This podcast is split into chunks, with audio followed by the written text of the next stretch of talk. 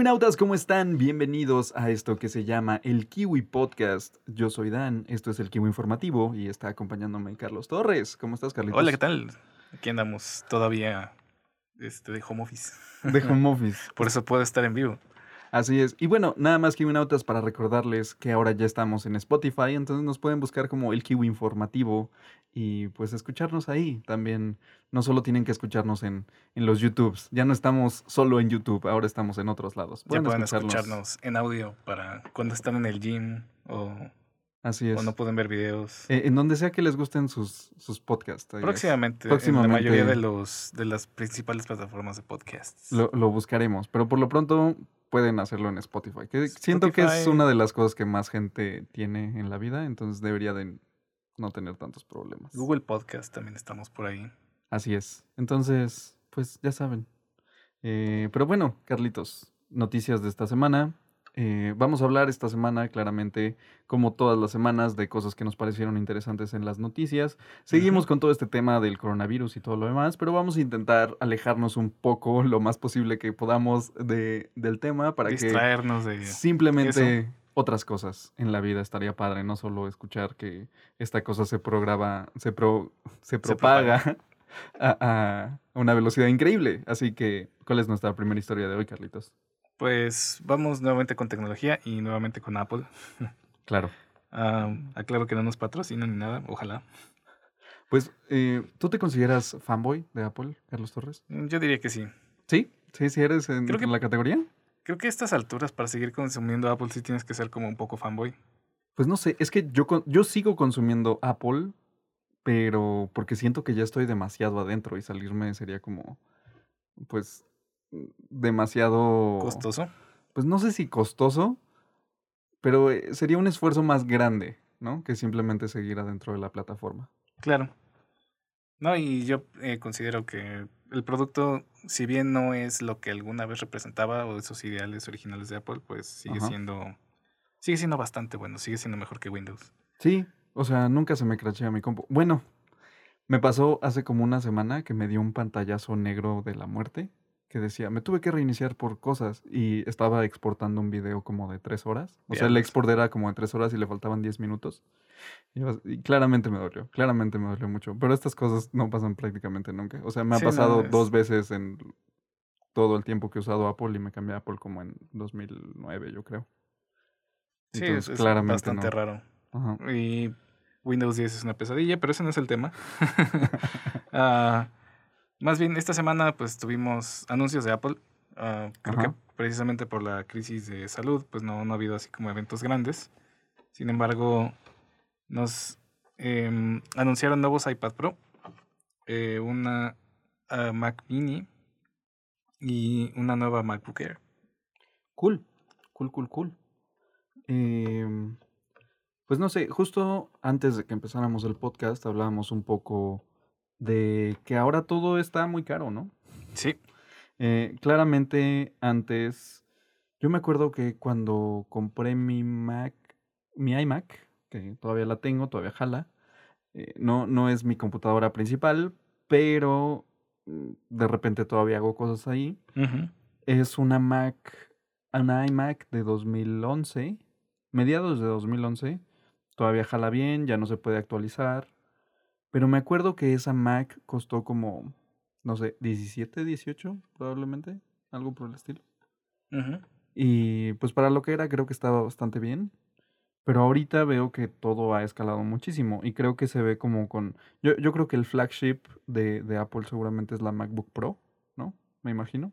Que es como decir. la que está más orientada a creadores profesionistas de, de, de esta rama, quizás un poco.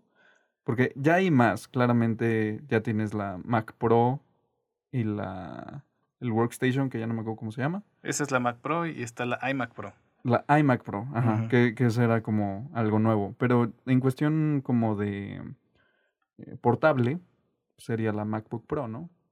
Sí, creo que MacBook ajá. Pro es como este punto intermedio entre... No es una estación de trabajo muy pasada de lanza, Ajá. pero sí te permite hacer pues un poco de trabajo de programación, a lo mejor un poco de, de edición de video 3D. Es correcto, sí. edición de video, coma 3D, o sea, cosas, son cosas distintas. Si quieren hacer las dos, pueden hacer las dos, pero, Ajá. pero no son lo mismo. No necesariamente tienen que ser video 3D, pero sí, es la gama como que se están ampliando bastante y los precios, vaya, creo que aquí en México principalmente nos está afectando demasiado la paridad del, con el dólar. Sí, y creo que el tema es más como de precios de entrada, ¿no?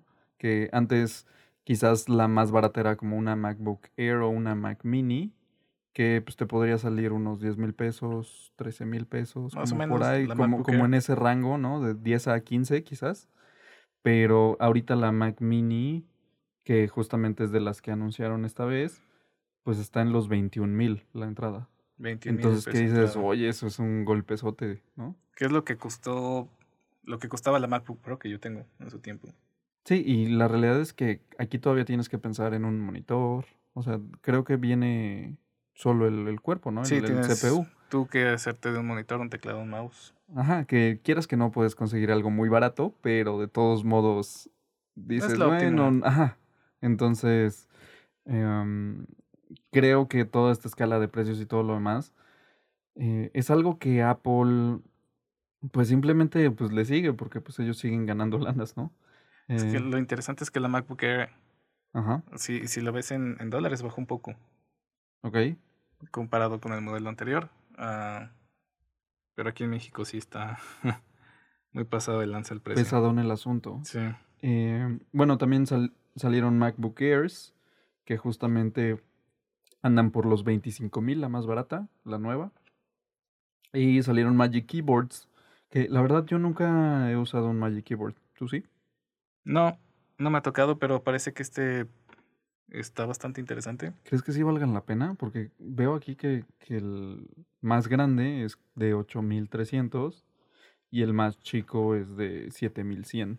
No ¿no? sé si, si el costo lo justifique, pero en lo que es el accesorio está mejorando bastante. Eh, se acerca ya el Ajá. iPad mucho a ser una computadora como tal. Ajá. Eh, ya ya puedes usar teclados externos, ya podías, ahora también puedes usar mouses. O, Ajá. o sea, como que están implementando mejor esta parte en iOS, en la versión que sigue, que es la 14.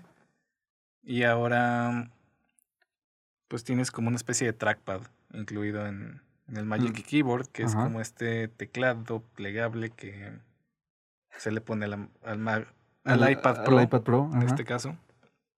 Sí, cre- creo que Nan tiene uno. No sé si es particularmente un, un Magic Keyboard, pero seguramente es como una versión anterior. Una funda. No, sí, es, esto es nuevo. Ah, ok. eh, porque el, el anterior tiene otro nombre. Ah, ok, ok, ok. No recuerdo cómo se llama. El Magic Keyboard es el que sale este año. Es compatible con el iPad Pro de generación anterior. anterior. Ajá. Y obviamente con este que acaban de anunciar. eh, que parece ser no es un upgrade muy pasado de lanza, pero pues por lo menos trae un arreglo de cámaras nuevo.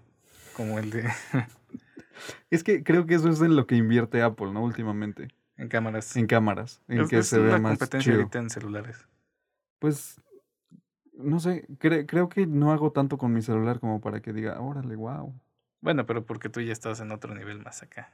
O sea, sí, pero, o, o sea, apreciaría, por ejemplo, tener un iPhone 11 Pro Ajá. por, es el que trae las tres cámaras, ¿no? El Sí. Pro. Eh, principalmente por tener como eh, esta diferencia de lentes y todo lo demás. Pero no es como que mi teléfono lo traiga así de que al máximo y que lo use para jugar y que necesite un procesador aquí muy acá. O, ¿Sabes? Todas estas Claro. cosas que es así como de ustedes, personas que viven en sus teléfonos, lo hacemos para ustedes. Es así como de, yeah, that's not me. O sea, simplemente son, son features o son cosas que sé que nunca voy a usar. Dime, o sea, tengo, tengo ahorita un iPhone XR. Dime si alguna vez he usado los monitos estos, los animojis. Dime si alguna vez he mandado uno de esos. No, en mi vida. Y claramente fue como un tercio de la conferencia cuando salió ese teléfono. Entonces dices, oye, es- o sea, claramente no es lo que estoy buscando los animojis en tu teléfono. Y la cámara no, o sea, no es una mala cámara en ningún sentido, pero pues yo personalmente no es que use tanto la cámara de mi teléfono. Sí la claro. uso, pero de que para stories y cosas así, o sea, cosas no importantes en la vida. No, no es como que sea mi principal. En ese sentido, sí, yo estoy en una escala diferente porque pues tengo un cajón lleno de cámaras, ¿no? Pero ese es Que al otro final, tema. eh, hay que decirlo, el, el Pro del iPhone Pro es más una onda de marketing que Ajá. realmente el teléfono sea para edición de video profesional. Sí, es completamente Sí, traen su campaña de Shot on iPhone y todo ese desmadre, pero La verdad es que vi eso y dije, o sea, no se trata del teléfono, se trata de los juguetes que le metiste Sí. extra al teléfono. exacto. O sea, cla- claramente estabilizadores, cosas así de que vuelan y te dejan el teléfono al piso. O sea, cosas así dices, Ujú. O sea, sí pudiste haber logrado con el teléfono, pero no es solo el teléfono, estamos conscientes. claro. Es la buena iluminación, son los coches padres, son las locaciones increíbles, todas Gente estas que sabe qué está haciendo. Exactamente. Pero es una onda muy aspiracional, que es el marketing de Apple lo que hace. Es, es una onda más como de estilo de vida. Bueno, no sé, quizás justo por eso no me no como tanto ese ¿cómo dicen? El, el Kool-Aid de, de Apple. O sea, yo no me lo tomo tanto por el mismo hecho de que, pues, yo tengo una carrera en marketing. Claro, claro. No, pero, no, pero funciona. Sí, claramente. O sea, si no funcionara, no seguirían haciendo lo que están haciendo, no seguirían vendiendo lo que están vendiendo. Pero yo personalmente, pues no. O sea, yo sigo en Apple porque salirme sería complicado. más complicado. Por, también por el mismo tema de que yo tengo cosas para grabar y todas estas cosas. Y muchas de las aplicaciones donde mejor jalan es en Apple. Sí, Entonces, ¿por qué salirme? Es más, hay algunas cosas que tengo que no tienen aplicación en Android. O sea, no, no, no podría No usarlas podrías de, hacerlo, de claro. no tener Apple. sí, pero esos ya son casos muy específicos, ¿no? Al final yo creo que la gente solo compra un teléfono caro porque puede. Porque esas tres camaritas te dan estatus. Es, es, es una gran posibilidad, Carlos Torres. Sí, o sea, el iPhone Pro, Tú, tú Bueno, com- el- el tú 11 Pro. compraste tu, tu 11 por, porque eres fresa y quieres estar arriba de todos los demás. no realmente. Creo que de haber sido el caso si me endeudo para comprar un 11 Pro. O sea, tienes el 11, 11 a secas. 11 a secas, sí. Ok. Que escuché por ahí que solo lo compraste porque era verde. Sí. O sea, de haber... eh, es un poco el color, sí, y por razones de desarrollo que tengo planeado hacer, Ok. sí quería que fuera el modelo más reciente para que me durara más tiempo. Claro, claro, claro. Lo entiendo completamente. Y estar al día y saber que mis aplicaciones van a correr en el dispositivo más, más reciente. Ok. Y por eso no compré un Pro, porque es lo mismo. Sí, claro, claro, sí te entiendo. Pero bueno, creo que ya nos extendimos un poco en esto. Y pues, para resumir, solo pues iPad Pro 2 con Ajá. más, Poderes. más poderes, más cámaras. y un este un sensor 3D como para mapear cosas de realidad aumentada, así de chido. Ok. Magic Keyboard, una nueva Mac Mini y una nueva MacBook Air. Y todo está bien caro.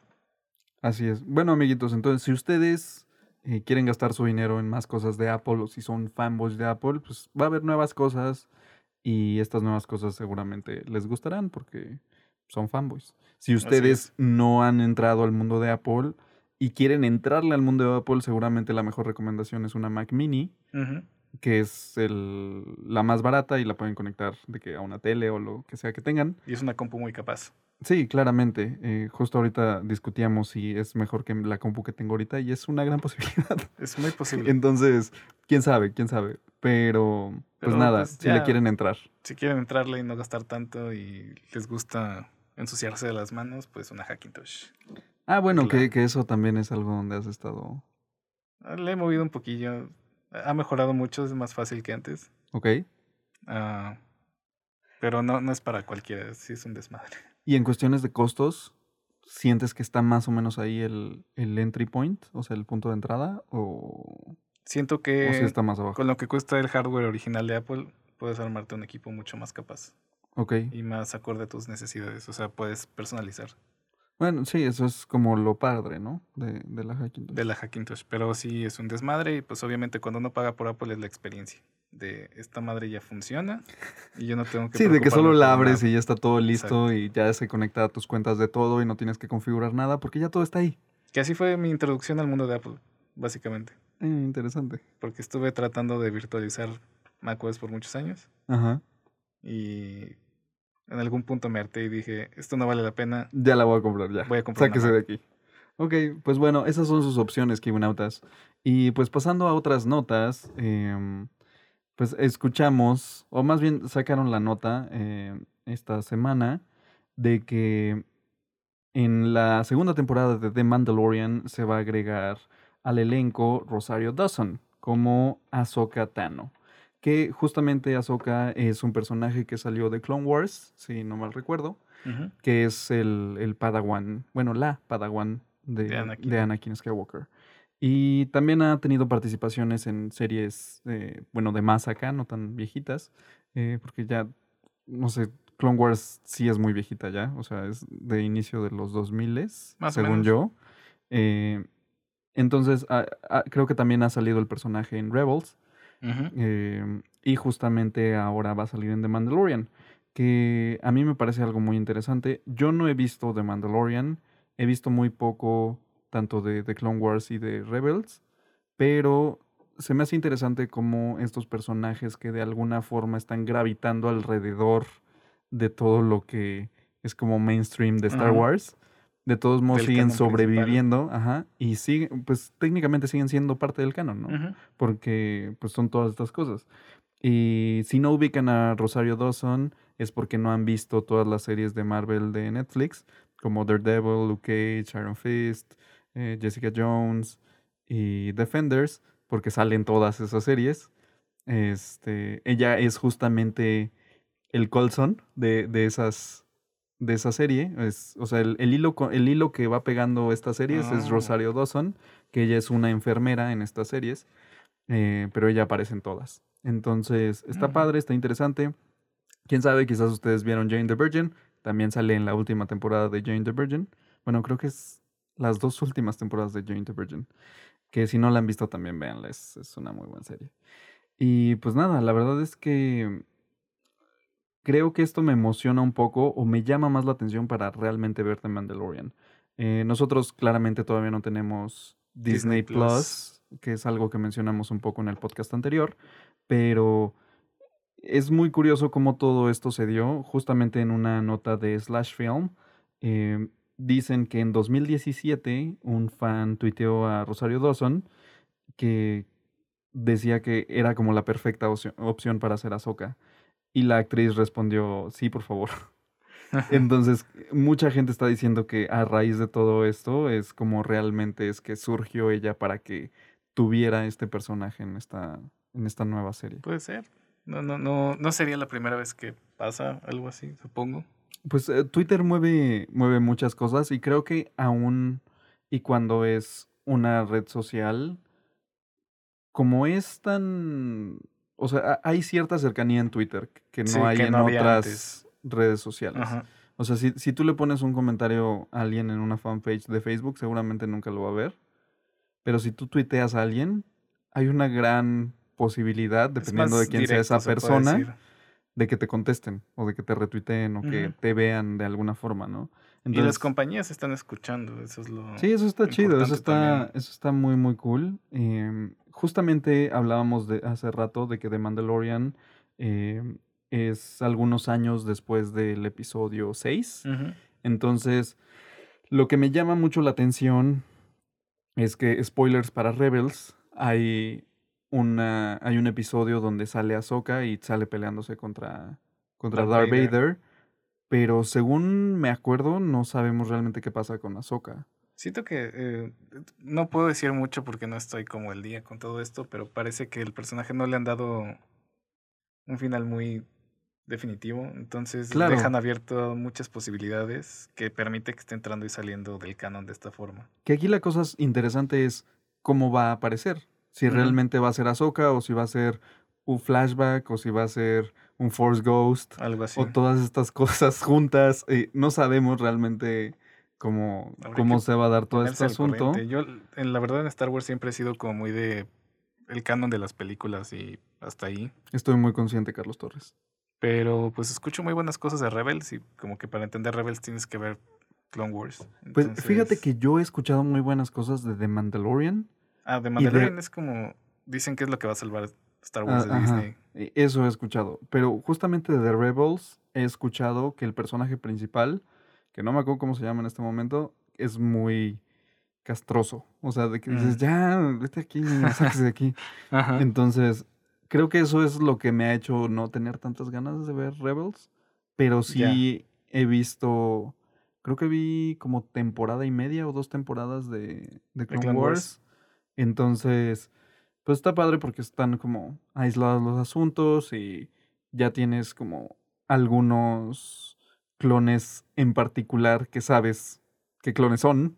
Ajá. Entonces, no sé, como que cierto desarrollo me gusta, bueno, me llama más la atención. No me había metido realmente a ver nada de Mandalorian, principalmente por dos cosas. Uno, no tengo tiempo para vivir y dos, eh, pues andar cachando piratería por ahí. sí, no me da un tenemos una poco de forma hueva. legal de, Ajá. de acceder a la serie. O ¿no? sea, ya no tengo 15, andar saltándome anuncios y en páginas y no saber Toma cuál tiempo, es es cuál. molesto. Ajá, o sea, no tengo el tiempo para eso. Claramente quiero llegar y eh, mientras más sencilla sea la experiencia, mejor para mí. Entonces, por eso mismo no me he metido. He escuchado que está en Xvideos. No les estoy diciendo vayan, les estoy diciendo chance y ahí está. Eso he escuchado. Dicen las malas lenguas. Este, pero tampoco me he puesto a buscarlo. Pero Entonces, bueno, ¿cuándo tienes fecha para la segunda temporada de esto? mm, no tengo idea. Creo que solo han dicho pues, que, que esto va a pasar. Eh, la, la, la. No, sí, no, no, no sabemos realmente Porque cuándo. ya, ya nos toca hacer binge watch de las dos temporadas cuando ¿Quién sabe? llegue aquí a Latinoamérica. No tiene tanto la primera temporada. O sea, fue en la segunda mitad del año pasado, ¿no? De Mandalorian. Sí, porque fue de lanzamiento de Disney Plus. Disney Exacto. Plus salió como en octubre, noviembre, entonces yo creo que terminó a principios de este año. Sí, exacto. Entonces, em, justamente, seguramente vamos a tener que esperar un año más. Quizás un poco más con todo este tema de que se están retrasando las producciones de todo. Yo creo que vamos a poder Entonces, este, aventarnos toda la primera temporada de lanzamiento. Ajá. No, quién sabe cómo lo vayan a manejar. Digo, porque algo, eh, parte del chiste de Disney Plus comparado con Netflix es que estos cuates dijeron, nada de binge aquí, vatos. Bueno, no nada de binge. Sí puedes aventarte binge. Pero las series nuevas las van a estar lanzando semana, semana a semana. Que también eso se me hace una gran idea. Netflix también hace eso, pero no, to- no con todas No sus series. La verdad es que yo me aventé así The Good Place. Ujú. Y pues cada viernes yo estaba ahí preparado para ver a Kristen Bell y su equipo. O sea, Es parte de la experiencia, creo. Y lo leí en algún sitio que decían que es insostenible el modelo de Netflix. de aventar todo un día. Sí, porque, o sea, para el usuario es bien chido. Pero tú como productor, como creador de contenido, Ajá. te fuerzas a estar haciendo series más seguido Sí, que sueltas correcto. todo de un trancazo. Pues yo creo que es más un tema de que se disfruta de alguna forma mejor cuando la ves a cachitos. Son experiencias diferentes, creo yo.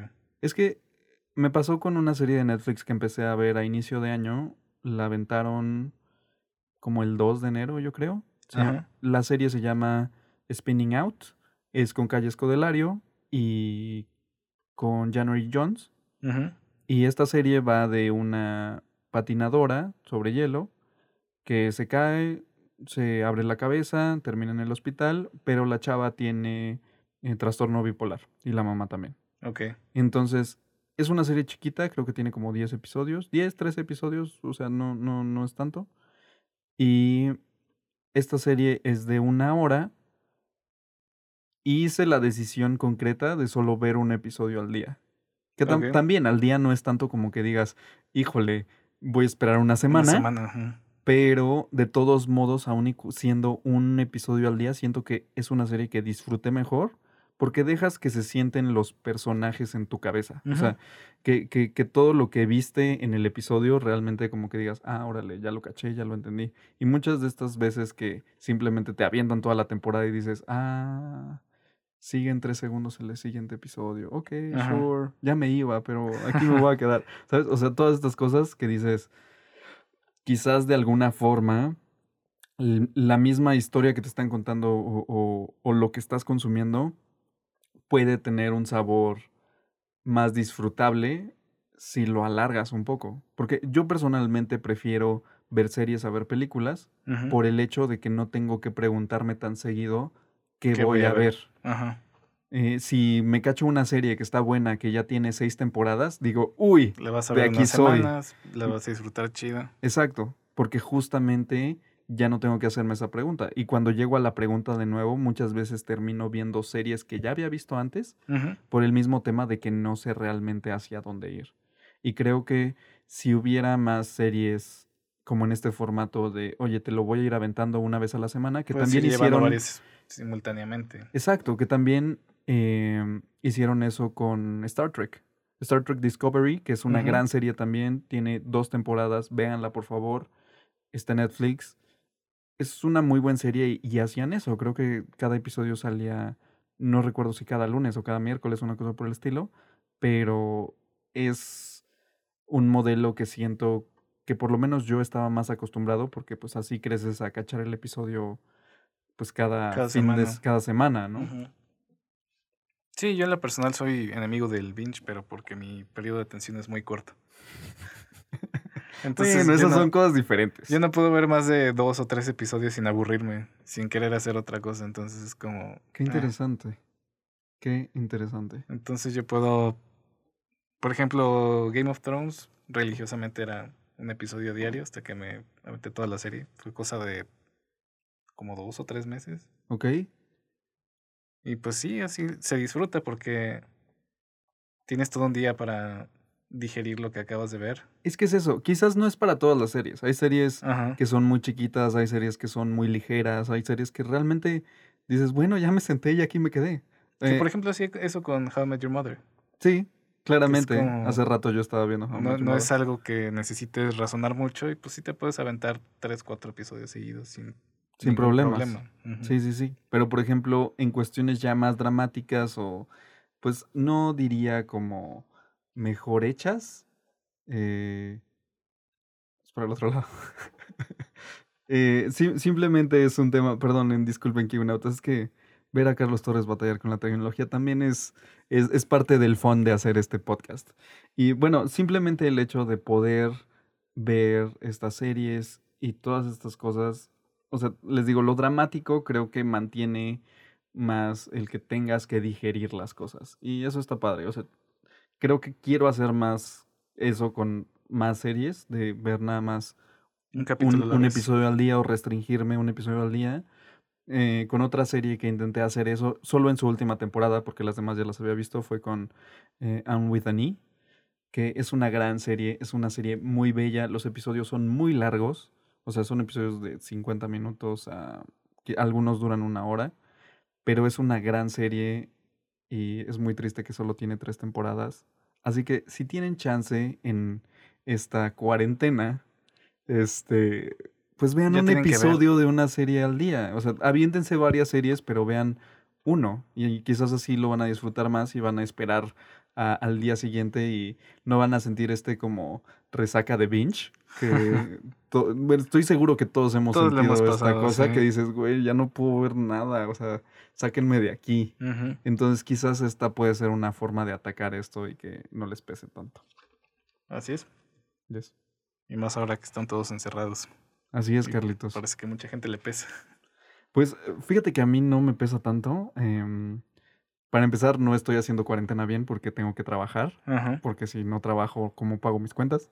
Pero justamente eh, estábamos hablando de que, pues nosotros somos personas que e- este tema de cuarentena, de estar en tu casa todo el día y de hacer las cosas y ver Netflix y todo lo demás, o sea, yo soy un freelancer, entonces hago mucho trabajo en mi casa, o sea, Ujú. Simplemente no es como que vaya a la oficina o que tenga que ver mucha gente todo el tiempo. Entonces, pues nada, no siento que sea algo que me pese. Realmente estoy viendo ya terminar un par de proyectos para poder sentarme en mi casa y descansar y poder ver Netflix todo el día. Ajá, sí. Eh, cla- claramente no siento que yo tendría tantos problemas con esto. La última vez que fue la de influenza tampoco tuve problemas con esto, pero eh, era- eran mundos diferentes. Era, era un tiempo muy distinto. Sí, yo, yo estuve ese mes jugando, creo que Restaurant City todo, todo el tiempo. Ahora la gente está jugando Animal Crossing. Restaurant. City. Pues fíjate que yo no tengo consolas nuevas. O sea, mi última consola es un PlayStation 2. Sí, Dan no es un chico gamer. Yo no soy para nada un chico gamer. Pero, quién sabe, chance y conecto mis viejas consolas y me pongo a jugar algo. ¿Por qué? ¿Por qué no? Es decir, muchachos tienen una computadora, tienen internet. No hay excusa para Estar aburrido toda la vida, sí, o sea, puedes, puedes entretenerte, puedes hacer cosas. Hay muchos eh, retos de Instagram, supongo, de... de es una respuesta a la cuarentena, cosas. es como neta, gente, tienen que hacer estas cosas porque... Basicear. Eh, alguien lo describió para mí la semana pasada como basicear. Basicear. entonces, pues nada, si quieren ser basic, sean basic, no pasa nada. It happens. Va a terminar pronto la cuarentena. Eh, quién sabe, quién sabe, no, no tengo idea, Carol. O sea, ya que estamos adentrándonos en este mundo de la cuarentena, tú tenías algo como de, de releases, ¿no? Sí. según recuerdo. Pues eh, más que eh, como verlo como una forma de pasar la cuarentena, creo que trae temas interesantes a la mesa. Y es que Universal acaba de lanzar varias de sus películas que estaban programadas para cartelera directamente a servicios digitales, ya sea video bajo demanda o streaming o sea, pero entonces se saltaron el cine?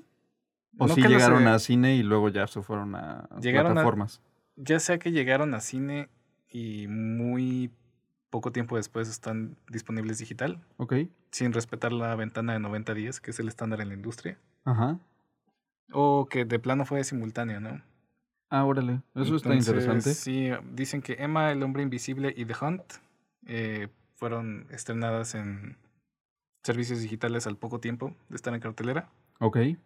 Y Trolls World Tour, que estaba programada para abril, se va a ir directo a streaming. No sé si, si también en teatros.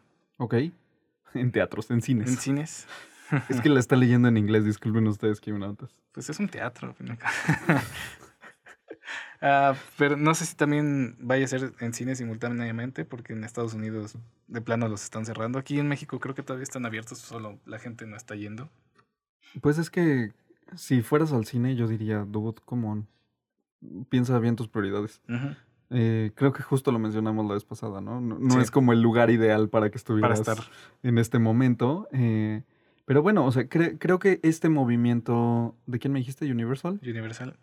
O sea, no, es, no es algo aislado, claramente. Em, justamente una peli de Vin Diesel de Sony que se llama Bloodshot, em, que justamente creo que se la acababan de dar hacia, hacia cines en Estados Unidos. Eh, o sea, abrió con 9.2 millones de dólares eh, entonces es, nada, o sea, claramente no le fue tan bien a la peli, entonces la soltaron directamente porque pues nadie está yendo al cine. Sí, ahorita aprovechando que todo el mundo está en su casa, pues mejor captar esos ojos y tratar de recuperarle algo, ¿no? Que justamente el anuncio de esto es que el, esta sale el 24 de marzo ya en streaming, que pues ustedes deben de estar escuchando esto como lunes, martes, entonces, pues nada, seguramente mañana, pasado mañana ya tendrán esta peli para buscar en sus plataformas de streaming de alguna forma. Y también Sonic, Sonic eh, que justamente acaba de estar en el cine, eh, ahora está, va, va, a salir el 31 de marzo, que es solo 46 días después de que se estrenó en cines. Que eso es súper, súper poquito. Sí. Entonces, quién sabe, quizás esto realmente es un movimiento hacia, pues también probar cómo podrían estar funcionando estos eh, lanzamientos, ¿no? De pelis. Que, que, mucho ha sido la batalla entre eh, si lo pueden sacar o no, todas estas cosas.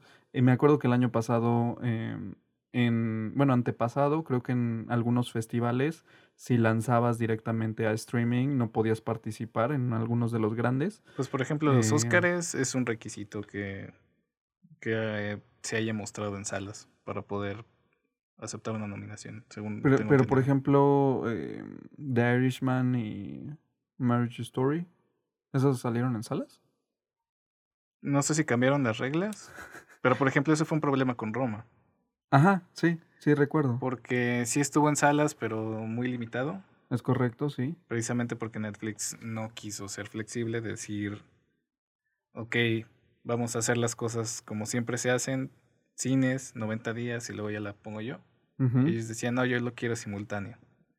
Exacto. Netflix no, eh, perdón, Cinepolis no le entró.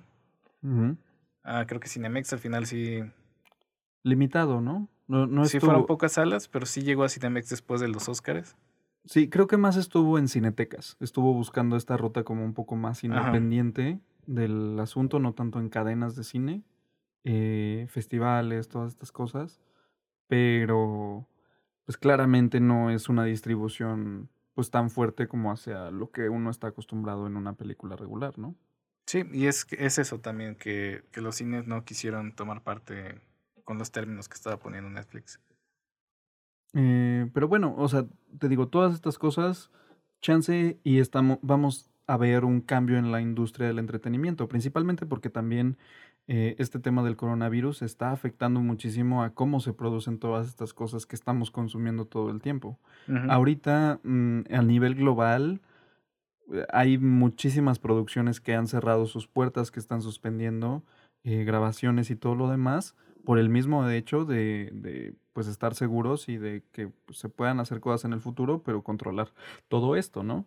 Entonces, eh, series de televisión, películas, todo lo demás, se están moviendo de alguna forma en la que seguramente se van a tener que ajustar en los próximos meses, ya que Sí, gen- generalmente las temporadas de televisión suelen salir, pues no sé, de septiembre, octubre hasta mayo, ¿no? Es como el periodo donde están ahorita. Entonces, había muchas series que estaban por grabar sus episodios, sus últimos episodios de temporada y están simplemente en una suspensión. Y justamente pensando en todo esto, también el mismo Netflix pensó en, en estas personas que, así como tú como yo, tienen sus empleos y todo lo demás. Entonces, al parecer, Netflix está creando un fondo eh, con 100 millones de dólares para justamente esta comunidad creativa que no le pegue tanto.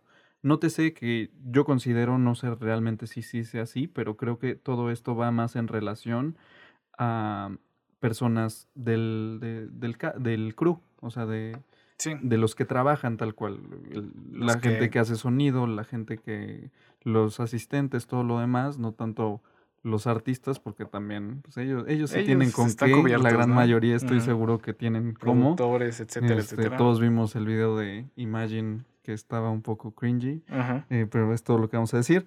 Entonces, justamente todas estas cosas están afectando mucho a esta comunidad y quieras que no, algo de lo que se está, está pasando mucho ahorita es que estamos consumiendo muchísimo contenido porque mucha gente está en sus casas y no Sí. estaban acostumbrados a estar en sus casas. Sí, pues es lo que dicen, ¿no? Que ahora las velocidades de internet están bajando porque hay muchísima demanda de streaming. Es correcto, sí, sí, sí. Creo que incluso Netflix ha llegado a restringir la calidad en, en algunos países para poder atender toda la demanda que están teniendo. Ajá. Y pues sí, o sea, decirle a la gente que aguanten vara. Pero volviendo un poco al asunto de los cines, Ajá. o sea, creo que eso es lo que más podría impactar la industria a futuro. Ok.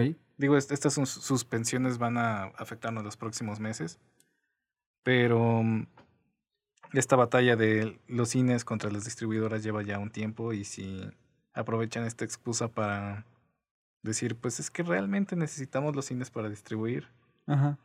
eso podría llegar a, a preguntarnos así como de, oye, ¿qué, ¿qué onda con el cine? ¿no? O sea, como, Claro. ¿quién realmente valora esa experiencia? Pues sí es una experiencia muy grata, muy diferente, en el sentido de que digas, bueno, lo puedo ver en mi casa.